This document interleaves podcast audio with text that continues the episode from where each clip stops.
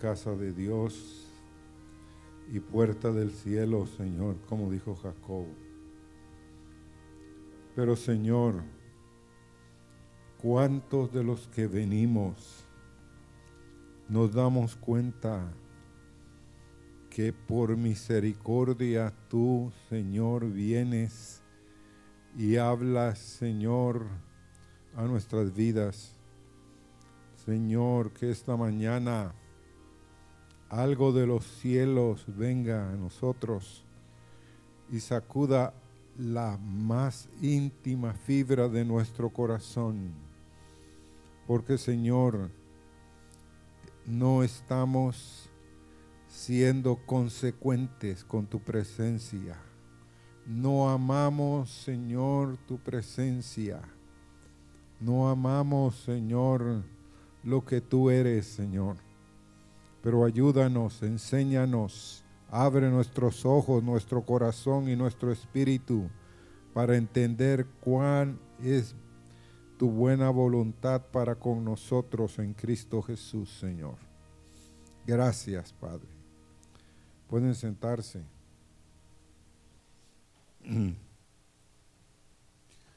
Los demasiado generosos.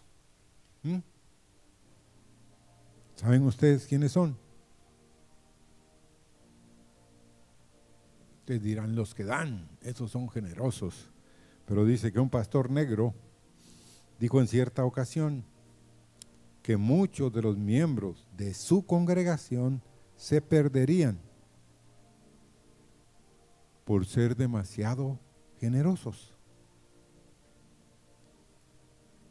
¿Cuántos de los que estamos aquí nos causan sorpresa esas palabras. Pues yo creo que a muchos. Y él les volvió a decir, no me equivoco. Algunos de ustedes se perderán por ser demasiado generosos. Escuchan prédicas que hablan a sus almas, pero ustedes generosamente las obsequian a otros, aplicando sus mensajes a las almas de terceros. Es verdad que hay muchas personas que escuchan para que los que están sentados detrás de ellos las oigan. Dicen, ese mensaje es muy bueno. Era para don fulano, pero no vino. Y van pasando el sermón de uno a otro hasta que el mensaje queda perdido sin afectar a ninguno de los oyentes. Yo fui a una iglesia en Los Ángeles, de morenos, porque unas hermanas, pues coreanas, distribuían ahí, ¿cómo se llama? Víveres y comida a los latinos. ¿Cuántos creen ustedes que llegaban? ¿Mm? ¿Llegaban bastantes, creerían ustedes o no? Sí, llegaban bastantes. Pero les decía la coreana, antes de darles, quiero que oigan, porque no solo quiero alimentar sus estómagos, sino quiero alimentar sus almas. Y muchos, ah, no, decían, y daban la vuelta y se iban, pero otros se quedaban. Pero la iglesia que prestaban para ese ministerio de las coreanas era una iglesia de morenos, hermanos amados, con mucho, muchos lujos. Una alfombra que tenía ese lugar envidiable. Pero un día el pastor nos dijo que íbamos a tener el servicio después de que ellos tuvieran una actividad.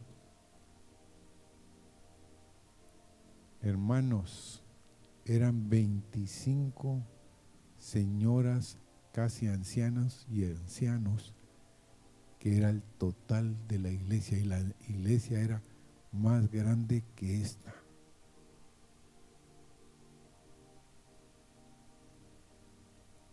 Entonces, ¿cuán afectados estamos nosotros por lo que otros y los mismos líderes de esta congregación han compartido aquí? ¿Cuántos hemos sido afectados?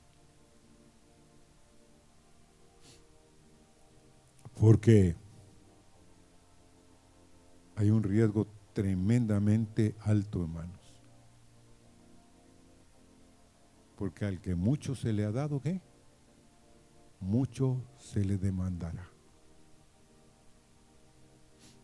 Romanos, vamos a Romanos 8, versos 10 y 11. Y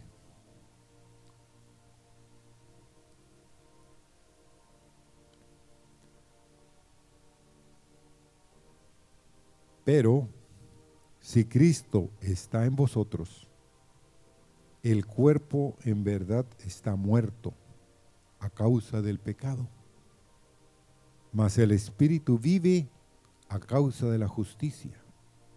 Y si el espíritu de aquel que levantó de los muertos a Jesús mora en vosotros, el que levantó de los muertos a Cristo Jesús, vivificará también vuestros cuerpos mortales por su espíritu. ¿Que qué? ¿Qué dice al final? Que mora en vosotros. ¿A cuántos de ustedes les dan esperanza estos dos versos? A mí me dan mucha esperanza, hermano. Porque les hago una pregunta. ¿Quién resucitó a Jesús de entre los muertos? ¿Creen ustedes que Jesús estaba verdaderamente muerto, hermano? ¿O que se hacía el muerto? ¿Estaba verdaderamente muerto? Sí, estaba verdaderamente muerto. Pero el Espíritu enviado por el Padre lo resucitó. Y eso es lo mismo que Dios quiere hacer en ti y en mí. ¿Cómo? Vamos a explicarlo. Muchos de ustedes, hermanos, llevan una vida cristiana sin mucha felicidad.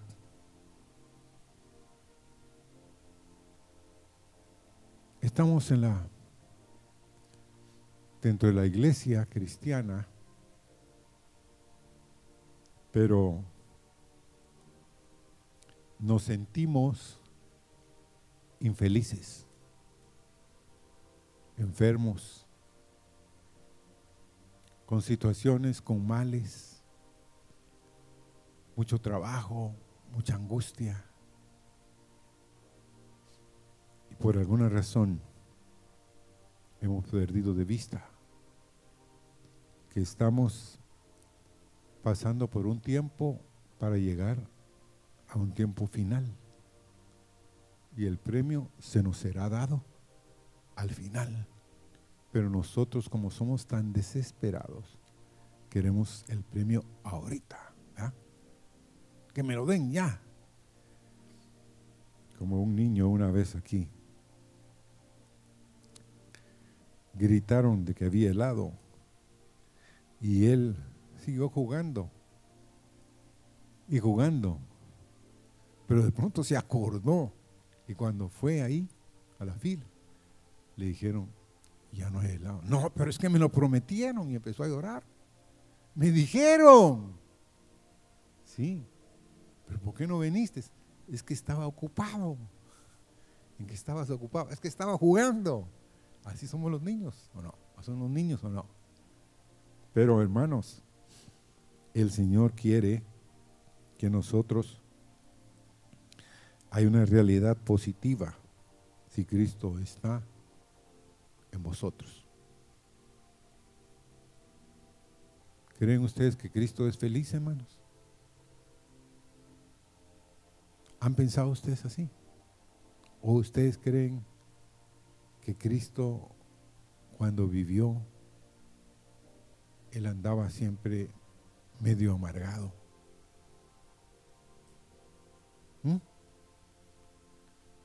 Dijo un predicador, si Cristo viniera aquí, estaban en una reunión, muchos de ustedes ni siquiera se percatarían de que Él estaba aquí, porque no tiene buen parecer, no es de los guapos, pero Él es feliz, hermanos, haciendo la voluntad de su Padre. Entonces, si Cristo está en ti, debes de experimentar algo del Señor en tu vida.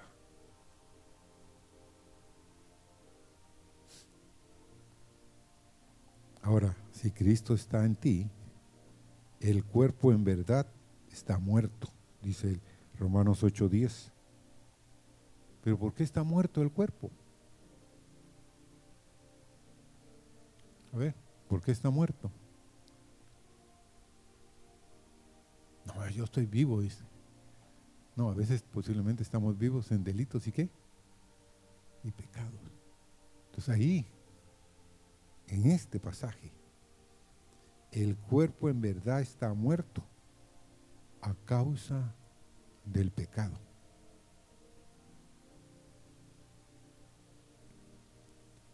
Y por eso es de que no podemos vislumbrar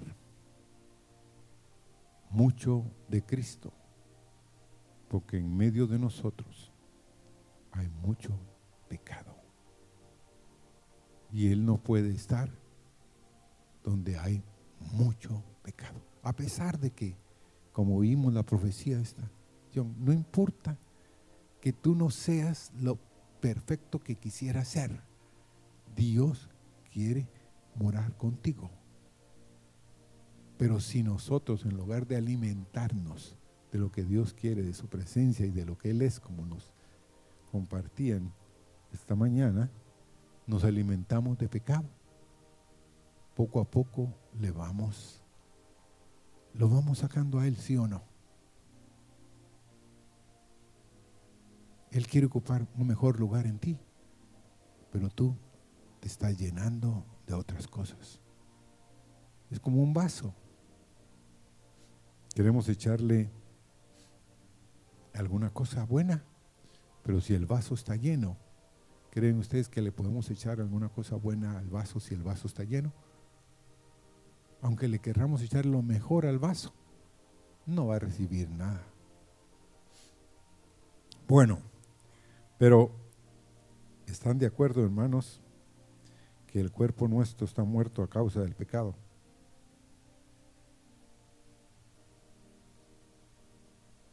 ¿Quién nos metió en este problema? A ver.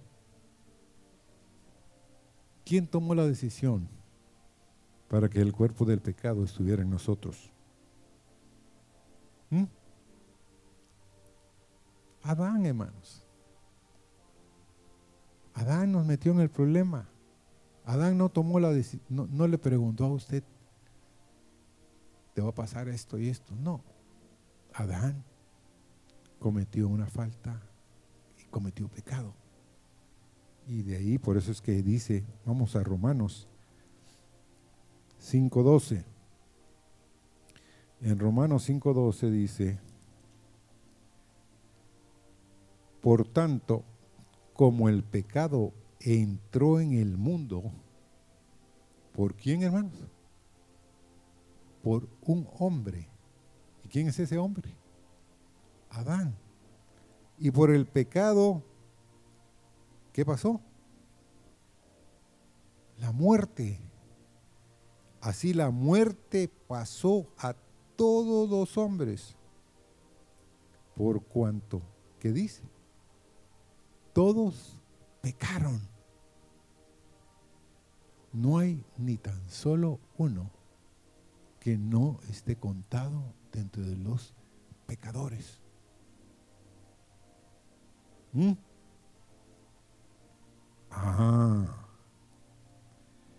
La muerte pasó a todos los hombres, hermanos.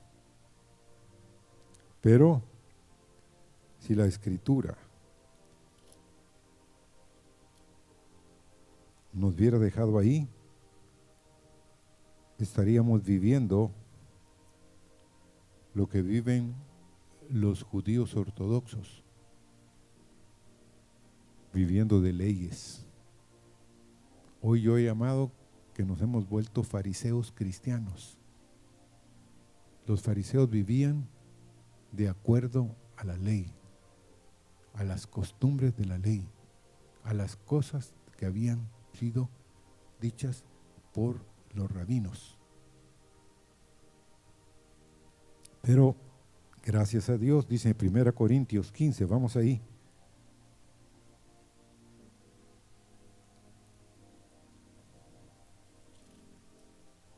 El verso 22, porque así como en Adán todos mueren, también en Cristo todos serán vivificados.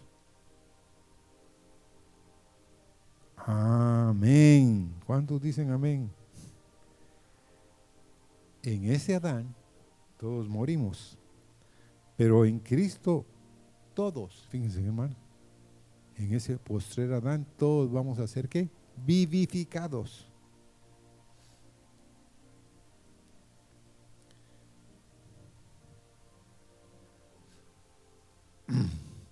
Y en el verso 56 de ese 1 Corintios 15 dice, más gracias sean dadas a Dios que nos da la victoria por medio de nuestro Señor Jesucristo. Perdón, ese es el 57. El 56 dice, ya que el aguijón de la muerte es el pecado y el, y el poder del pecado, la ley. ¿Cuántos de aquí de ustedes han notado, bueno, yo ya lo noté más que ustedes, en cuanto a que nos estamos muriendo? ¿Mm? Cada siete años renovamos todas las células,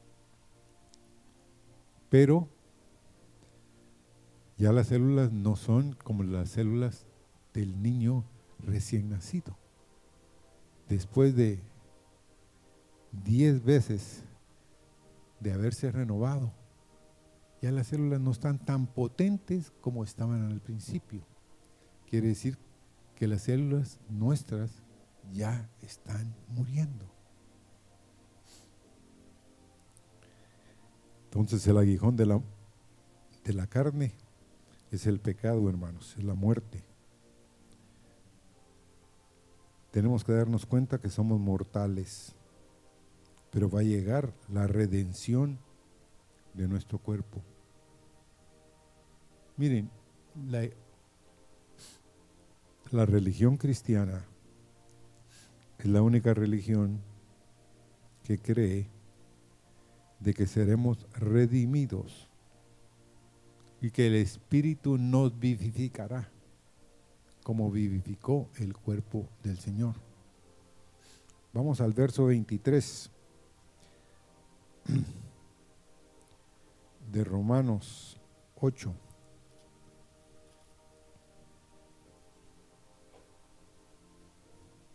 Y no solo ella, sino que también nosotros mismos que tenemos las primicias del Espíritu, nosotros también gemimos dentro de nosotros mismos, esperando la, la adopción, la redención de nuestro cuerpo. Amén. Vamos a ser totalmente redimidos, cambiados. Uno de estos días yo le dije a un hombre que Jesús cuando resucitó, era un nuevo cuerpo dentro de la misma forma. Y él podía comer. Él podía atravesar la pared sin que la comida se quedara en la pared. ¿Usted ha pensado eso o no lo ha pensado? cuando lee la escritura y que dice que Dios se apareció y estaba todo cerrado y Él estaba en medio de ellos. Y que, les digo,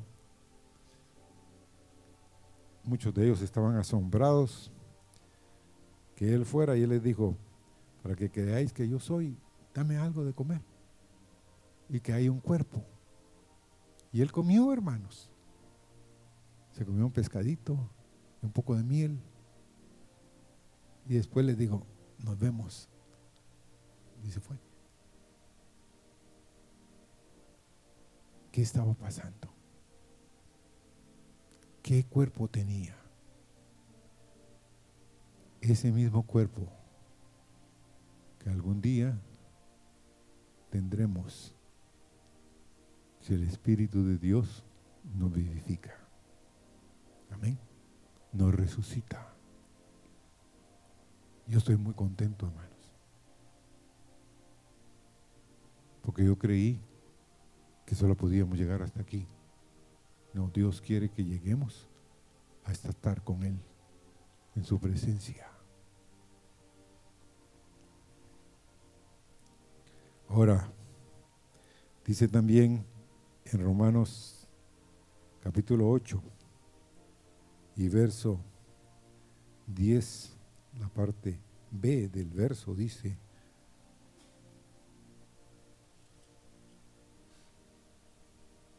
Pero si Cristo está en vosotros, el cuerpo en verdad está muerto a causa del pecado, mas el Espíritu vive a causa de la justicia.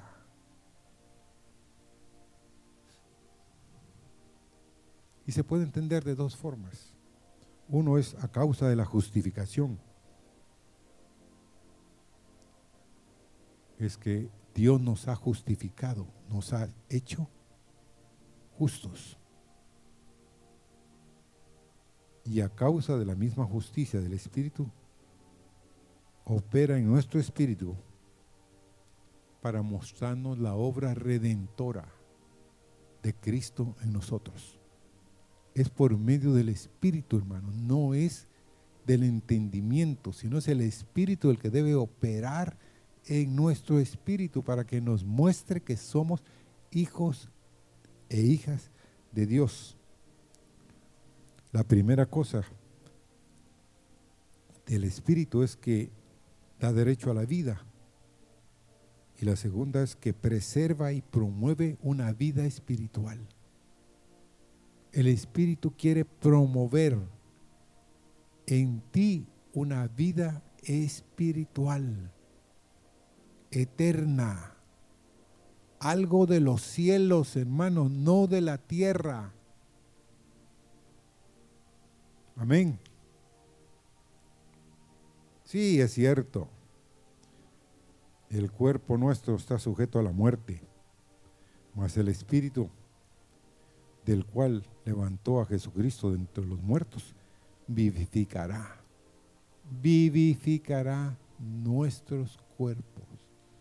Ya no vamos a vivir, hermanos, cuando seamos totalmente redimidos y cambiados, ya no habrá obstáculo entre el Espíritu de Dios y nuestro Espíritu. Amén. Yo estoy muy contento. Estos días estuve meditando en esto porque si estuviéramos esperando en nuestros cuerpos que hubiera una medicina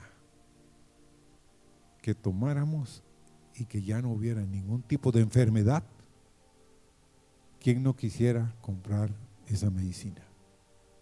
Pero Dios la está ofreciendo a través de su espíritu. Pero no es a través de una cosa natural, es una cosa espiritual. Sí, hermanos, hay una vida eterna reservada para estos pobres cuerpos mortales. Está reservado en Dios una vida llena llena, saturada de Dios. Aleluya. Dice que se siembra en deshonra, se resucitará en gloria. Se siembra en debilidad, resucitará en poder en 1 Corintios 15, 43.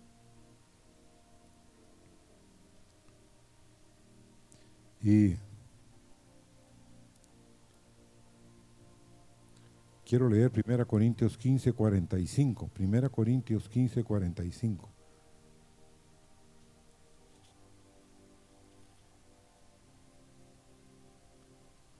Así también está escrito, fue hecho el primer hombre, Adán, alma viviente, pero el postrer Adán que va a estar en ti es el espíritu que vivificante. Aleluya.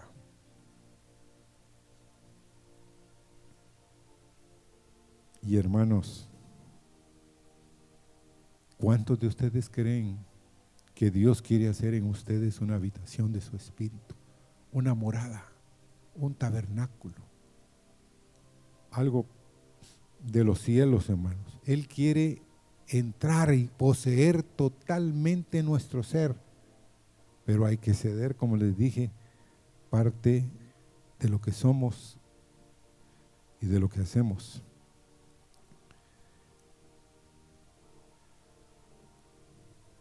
Es cierto también que no somos deudores a la carne, hermanos. Porque muchos de nosotros, vaya que cuidamos a la carne, hermanos. ¿O no? La sustentamos. Le damos de comer bien o no. Pero ¿cuántos de nosotros le damos de comer al hombre espiritual que está en nosotros?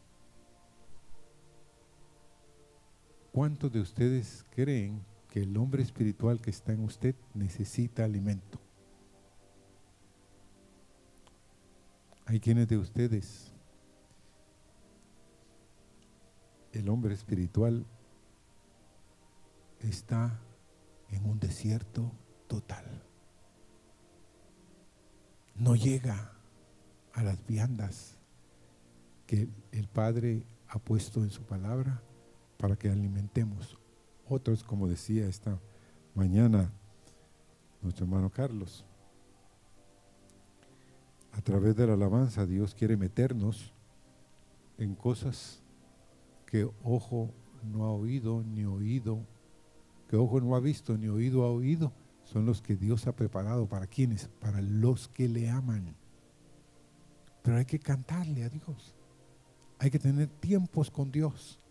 Dios tiene, hermanos, tesoros de tesoros que compartir con nosotros. Porque si queremos leer en 1 Corintios 6, el verso 19.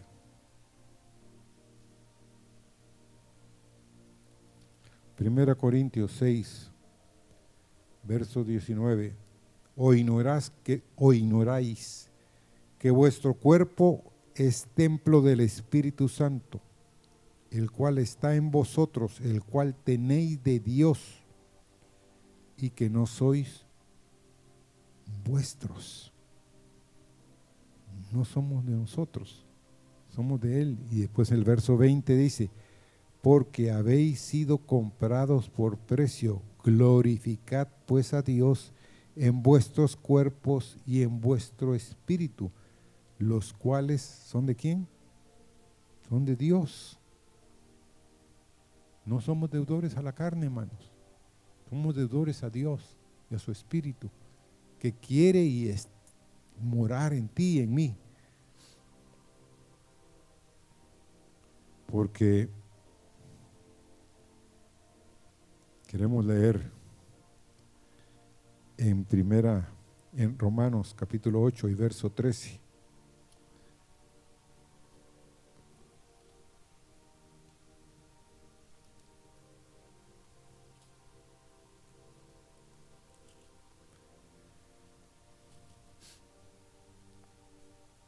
Porque si vivís conforme a la carne, ¿qué? Moriréis Mas si por el Espíritu hacéis morir las obras de la carne, ¿qué va a pasar contigo y conmigo? Viviremos. El morir es real, hermanos.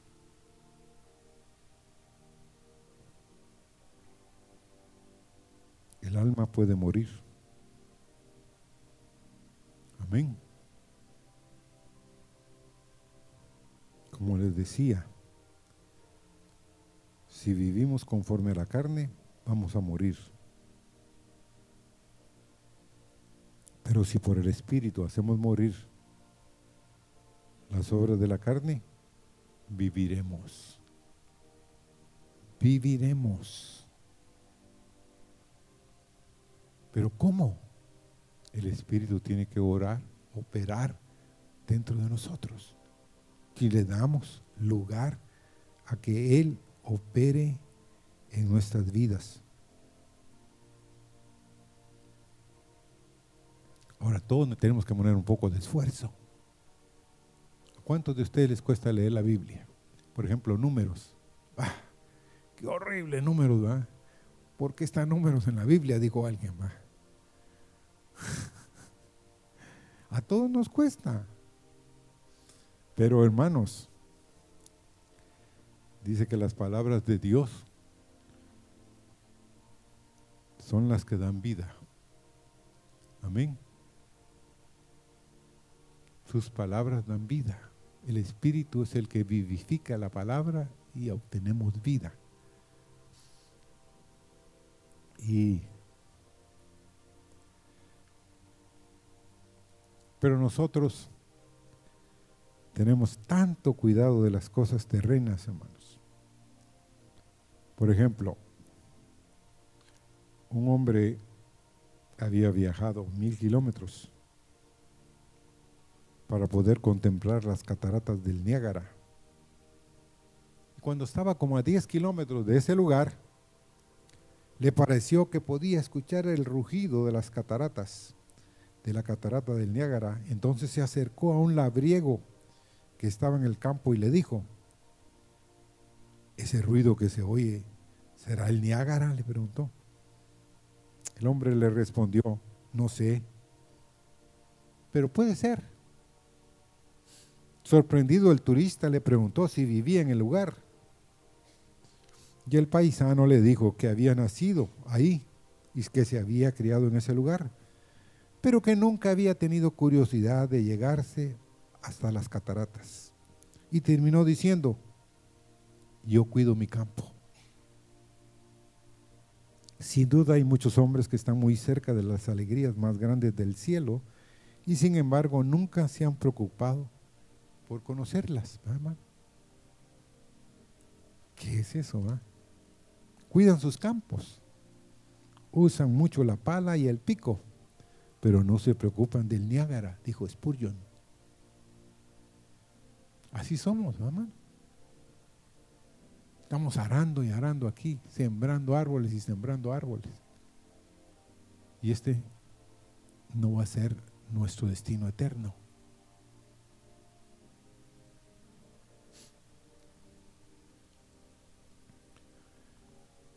ustedes y yo estamos ante un dilema esta mañana. ¿Vamos a agradar a nuestro cuerpo y destruir nuestra alma o vamos a agradar al espíritu y a mortificar en ciertas áreas a nuestro cuerpo? Vamos a tener que tomar una decisión porque hay que dar muerte a las inclinaciones pecaminosas de la carne. Y dijo una vez un siervo de Dios, ¿cómo hago morir yo un brazo? ¿Cómo lo hago morir? Bueno, dijeron ahí, ya no lo alimento, pero ¿cómo no puedo alimentar al brazo si el brazo es parte de mi cuerpo? No, que no le llegue la sangre. Muy bien, dijo él, ¿Quién se apunta? ¿Quién quiere perder un brazo?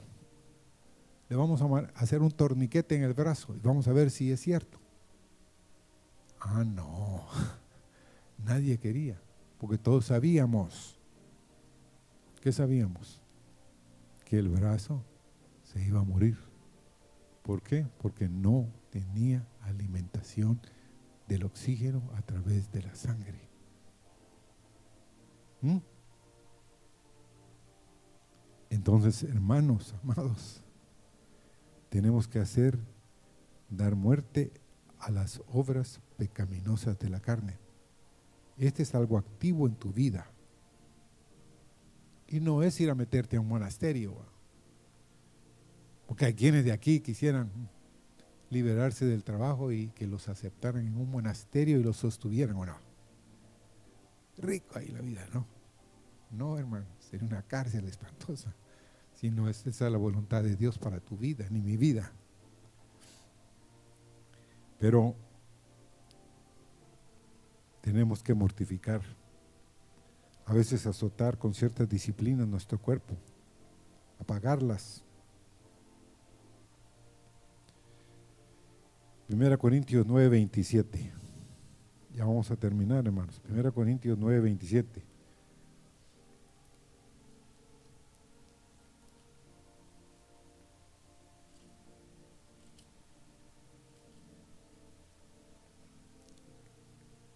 Sino que golpeo.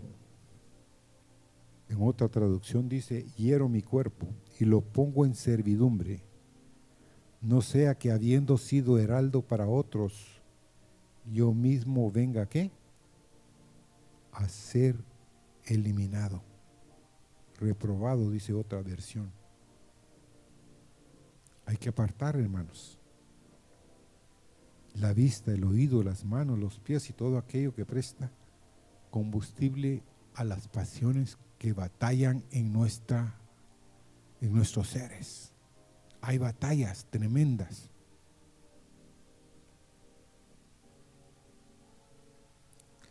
¿Cómo les parecería a ustedes la expresión de que si tu ojo te es ocasión de caer, sácate el ojo? Si tu oído es causa de problema, quítate el oído. ¿Qué está diciendo? ¿Será que Dios nos quiere ver allá sin un oído, sin un ojo, sin una mano? Pero hermanos, Dios lo usa para que nosotros lo mortifiquemos, ya no lo alimentemos. Hay quienes aquí les encanta oír todo tipo de música. ¿No le pasa a usted de que cuando va cerca de los centros comerciales y están tocando una música, usted empieza a hacer con el pie así, a llevar el ritmo? Y usted dice, no, no lo estoy oyendo. No, pero estás en el ritmo. Estás, de pronto la empiezan a tararear o no. O solo a mí me pasa había un niño aquí un tiempo y me dice Inmer, tengo problema con aquel que, que siempre lo encuentro taradeando lo que tararean mis hijas. Ajá. Pero tus hijas no lo, no lo han visto, él no. Pero son las mismas. ¿En dónde la han oído tus hijas? En la tele, me dijo. Es el programa favorito de mis hijas. Entonces teníamos un niño aquí que las taradeaba también. Se le habían pegado. ¿Pero por qué? Porque él tiene oídos y lo alimentaba. Hermanos, ¿qué estamos alimentando con nuestros ojos? ¿Qué estamos alimentando nuestros oídos? ¿Qué alimentan nuestras manos? ¿Qué alimenta nuestro ser interior? ¿Mm? Dios sabe, como decía la profecía, de qué es lo que nos estamos alimentando. aunque nadie más sepa, Dios sí sabe qué te llena, qué te sacia, qué te satisface. Y de esas cosas vamos a tener que darle cuentas a Dios. Porque ocupamos a veces, como le dije a una persona en estos días, ¿es cristiana? Le dije. Mm, era, me dijo. ¿Cómo que era? ¿Fue o no fue? Sí fui. ¿Y ahora? No. ¿Por qué? En mi pueblo yo era predicadora. En mi pueblo yo cantaba. En mi pueblo yo era de las más activas. Allá era feliz. Pero ¿qué pasó? No, me vine para acá. Me cambiaron los horarios y vivo muy lejos. Llego muy tarde. Entonces yo le digo, pero lo único que hiciste fue cambiarte de lugar. Pero es la misma persona, ¿sí o no? Mm, sí, es la misma persona. Entonces cambiaron tus prioridades. Pero tú puedes leer la Biblia. Tú puedes aprender y tener en tu cuarto cantos cristianos. ¿O no? Sí, cierto. Pero es que no tendría tiempo para leer la Biblia. Bueno, compra cassettes. Mm, hay Biblia en 80 horas. Vas a leer la Biblia. Vas a oírla. Vas a estar leyéndola y vas a poderla oír. Y vas a ver que tu vida va a cambiar. Mm, gracias, me dijo. Porque hermanos, en Juan 14, 23, responde Jesús y le dijo, el que me ama, mi palabra guardará y mi Padre le amará y vendremos a él y haremos morada. ¿Con quién? Con él.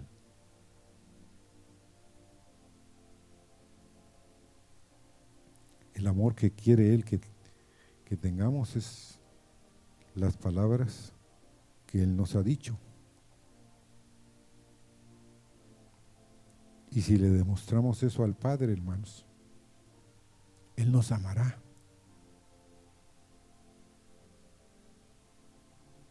¿Pueden ustedes pensar eso, hermano? Que el mensaje del Evangelio es sencillo, hermano que el mensaje del Evangelio de nuestro Señor Jesucristo no es complicado. El que me ama, mis palabras que yo he dicho, guardará. Y mi Padre le amará. ¿Y vendremos a quién? A Él. Y haremos nuestra morada con Él. Esto es verdad, hermanos. Dios anda buscando moradas. Dios anda verdaderamente como un peregrino buscando una morada, buscando una casa que le abra la puerta.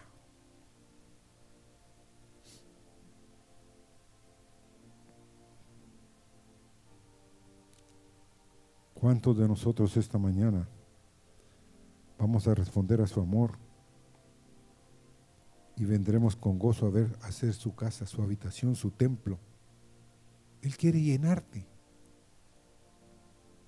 Él quiere que seas su morada por siempre. Hermanos, si el Señor en esta mañana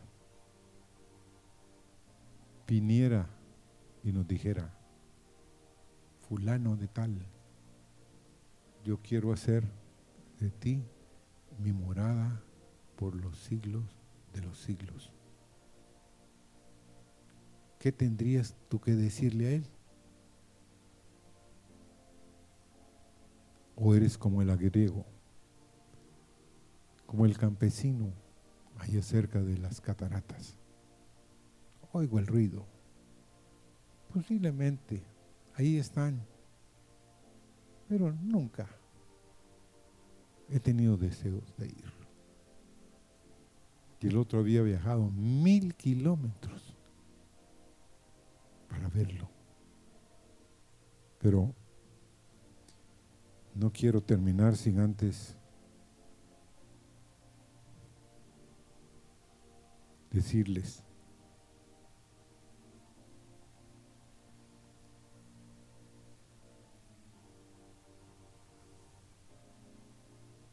si, el, si Cristo está en ti, el cuerpo en verdad está muerto a causa del pecado, mas el espíritu vive a causa de la justicia. Y si el espíritu de aquel que levantó de los muertos a Jesús mora en vosotros, el que levantó de los muertos a Cristo Jesús vivificará también vuestros cuerpos mortales por su espíritu que mora en vosotros. Yo quiero ser vivificado. Yo quiero tener la experiencia de ya no vivir para el pecado, para nada. Pero tengo que tomar una decisión. Quiero ser su morada. Quiero abrir mi corazón. Quiero de par en par que Él entre y que muere en cada fibra y célula de mi ser. Pongámonos de pie. Señor, ¿cómo es posible que tú quieras hacernos una morada eterna? Que tú esta mañana estás diciéndonos que si tu espíritu mora en nosotros, tú harás también en nosotros una morada, Señor. Señor, despiértanos que hay un llamamiento más allá de lo que ojo ha visto y oído ha oído, que tú quieres pasar, Señor, por cada silla y hacerle la pregunta a hombres, mujeres, jóvenes, niños y niñas, ¿quieres ser tú mi morada? ¿Quieres ser tú un templo mío? ¿Quieres tú habitar en mis moradas? Yo tengo una morada para ti. Voy pues a preparar morada para vosotros, para que donde yo esté, vosotros también estéis. Señor, qué maravilloso es pensar que tú, el creador del universo, andas buscando casas, moradas, habitaciones sean tus moradas. Y agrada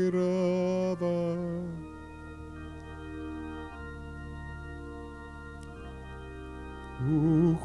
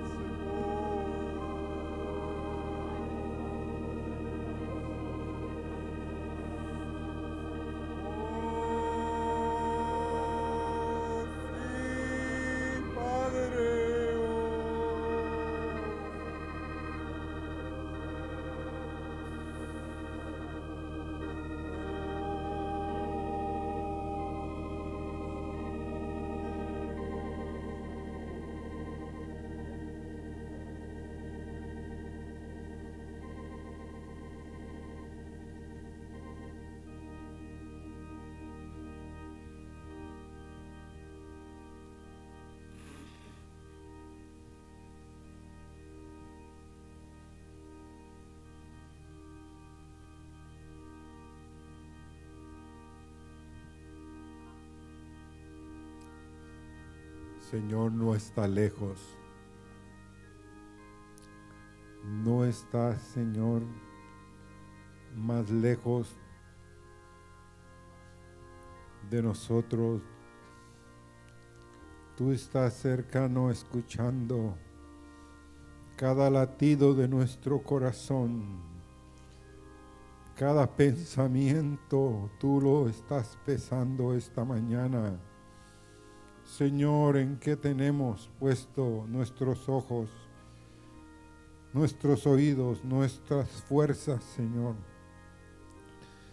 Tú quieres, Señor, hacernos, Señor, una morada eterna. Que respondamos, Señor.